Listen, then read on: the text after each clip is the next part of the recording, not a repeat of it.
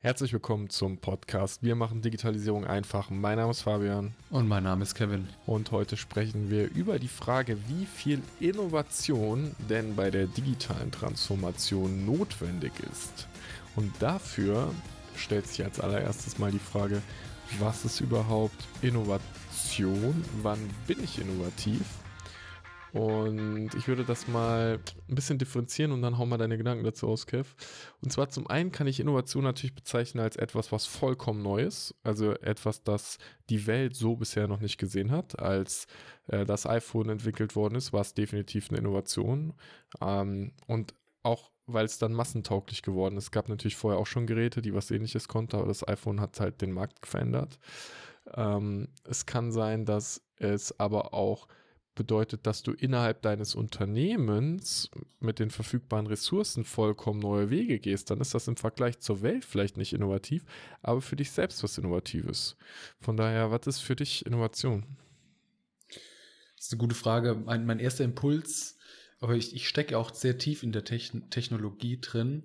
Äh, mein erster Impuls ist, ich denke an Dinge wie Machine Learning, künstliche Intelligenz, ähm, jetzt, also auch virtuelle Realität ist ja jetzt ein großes Thema, ne, mit mhm. Meta und Metaverse, so. Ja. Ähm, Bitcoin, wobei Bitcoin ist ja schon nicht mehr so neu, also eher NFTs ähm, und die Welten, die du damit aufbauen kannst, da denke ich dran, wenn ich Innovation höre. Aber mhm. du hast vollkommen recht für ein Unternehmen, für ein Handwerksunternehmen kann es auch einfach innovativ sein, die Stunden nicht mehr auf einem Stundenzettel zu schreiben, sondern eine App zu haben oder ein iPad im, im, äh, im Werkstatt, in der Werkstatt liegen zu haben und dort halt einfach Dinge dokumentieren zu können.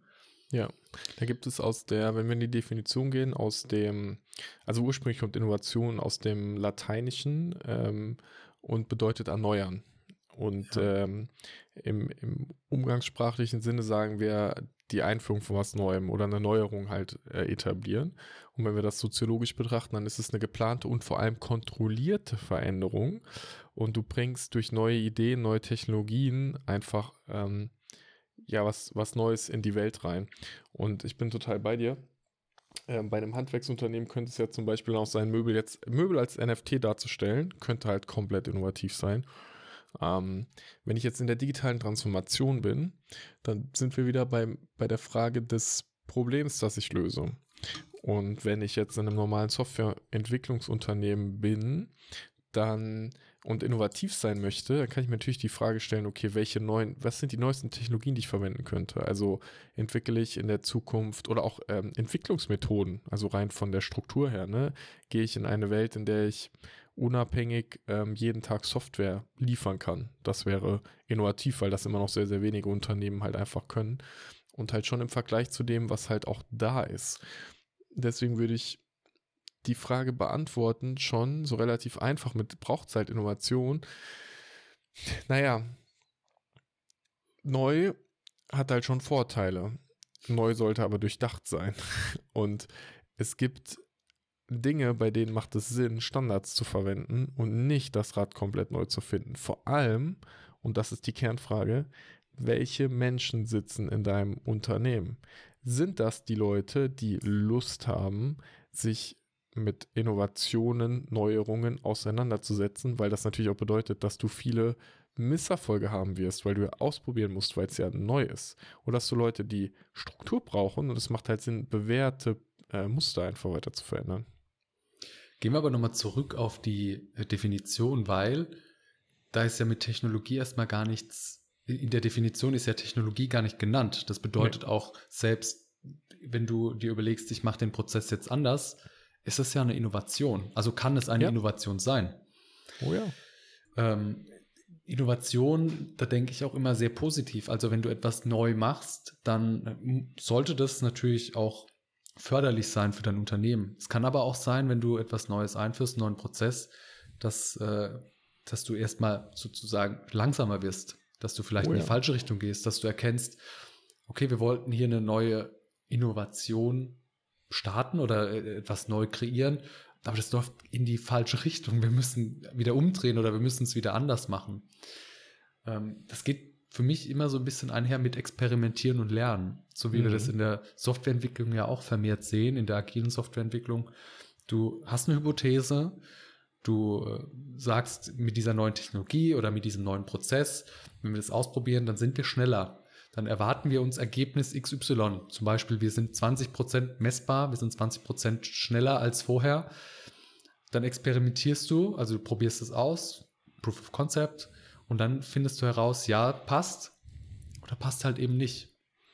Und dazu überlegen, wie implementiere ich in mein Unternehmen, ähm, dass Innovation entstehen darf, also regelmäßig mal durch Experimente herauszufinden, wie können mhm. wir besser werden? Wie können wir das Problem für unseren Kunden noch besser lösen? Ja.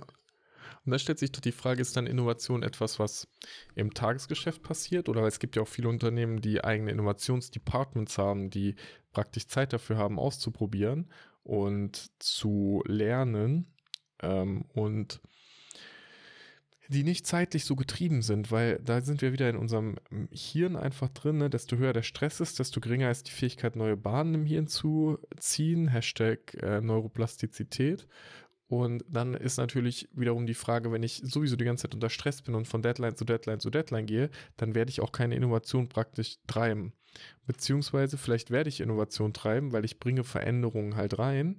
Aber das ist wieder auch die Frage von, wann würde ich mein Unternehmen als innovativ bezeichnen? Halt, wenn ich die Dinge tue, die andere schon seit ewig tun oder wenn ich ähm, im Vergleich zu mir selbst auf einmal anfange, innovativer zu sein.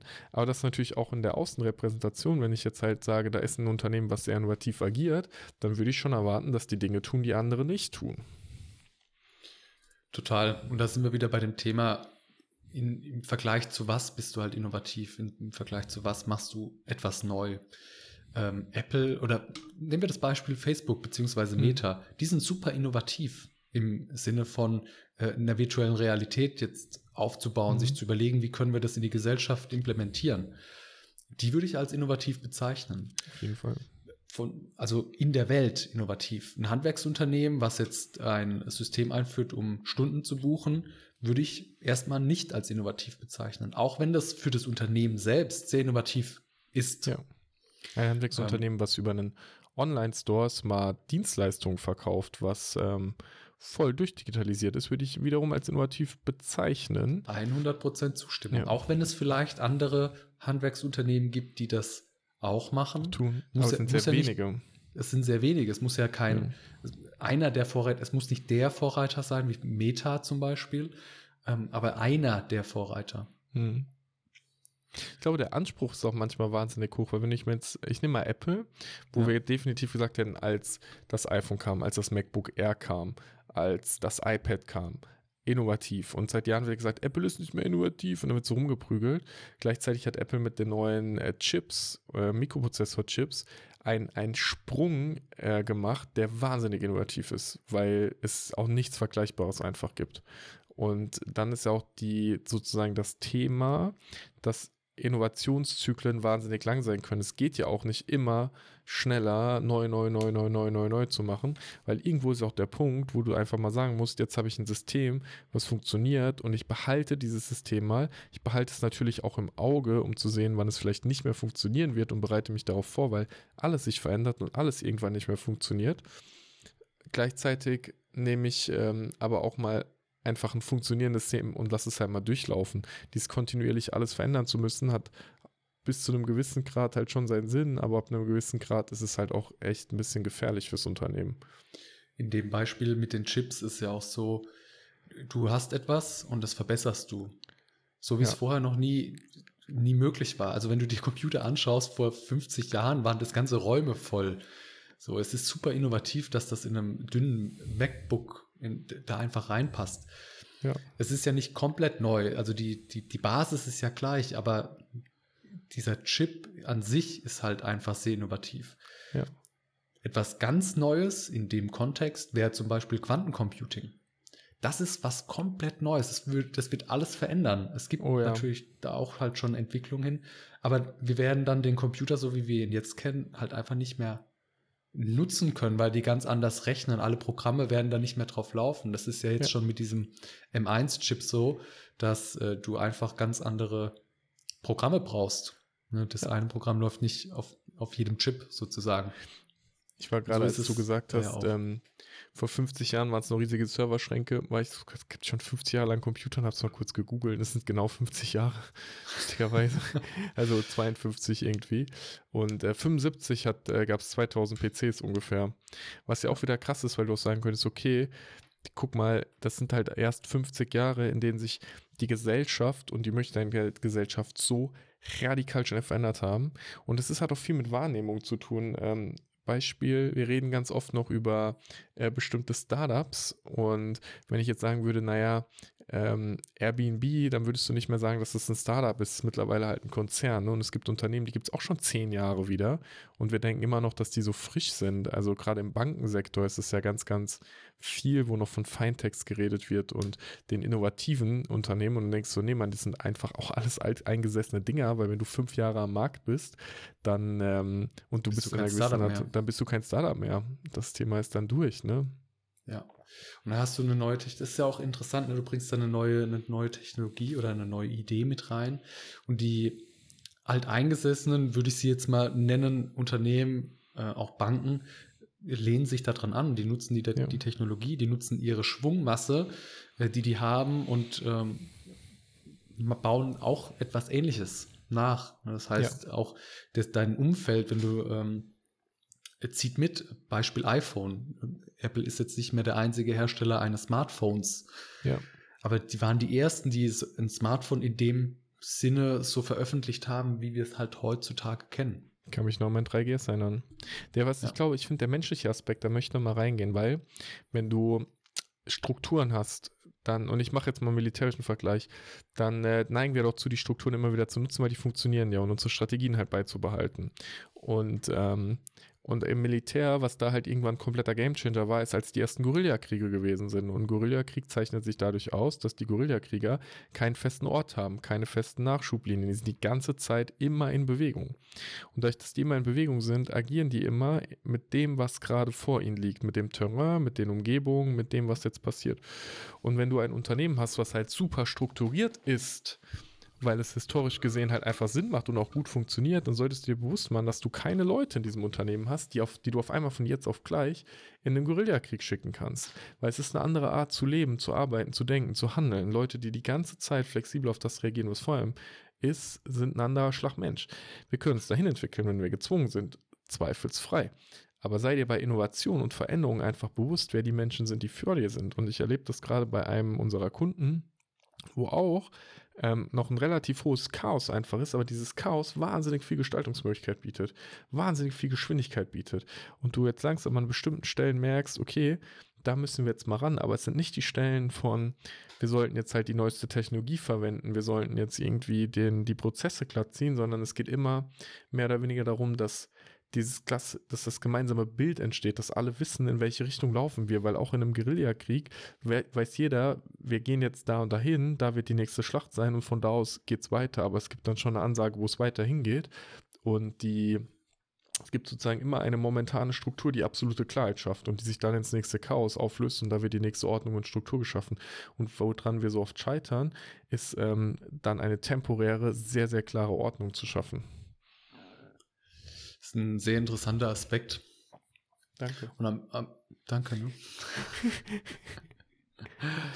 ähm, ich frage mich immer, wie du die, äh, die, wo du die Beispiele herziehst. Ne? Was würde ein Navy Seal tun? Das ist so krass, hat letztens sogar einer geschrieben als LinkedIn-Kommentar. Ne? Was würde ein Navy Seal tun? Finde ja. find ich, ähm, find ich ein cooler Gedanke. Ähm, dieses, diese Struktur, also es es gibt ja auch un unterschiedliche, unterschiedliche Arten von Menschen. Ich, ich liebe ja. Struktur extremst. Ich kann mich aber auch darauf einlassen, halt mal eine Zeit lang ohne Struktur zu sein. Du hast Tempo mit temporärer Struktur zu sein, die sich verändert. Ja. Das Vielleicht, ist ja, es ist ja auch eine, die Veränderung kann ja auch zu einer Struktur werden. So, wenn oh, du ja. weißt, also ja.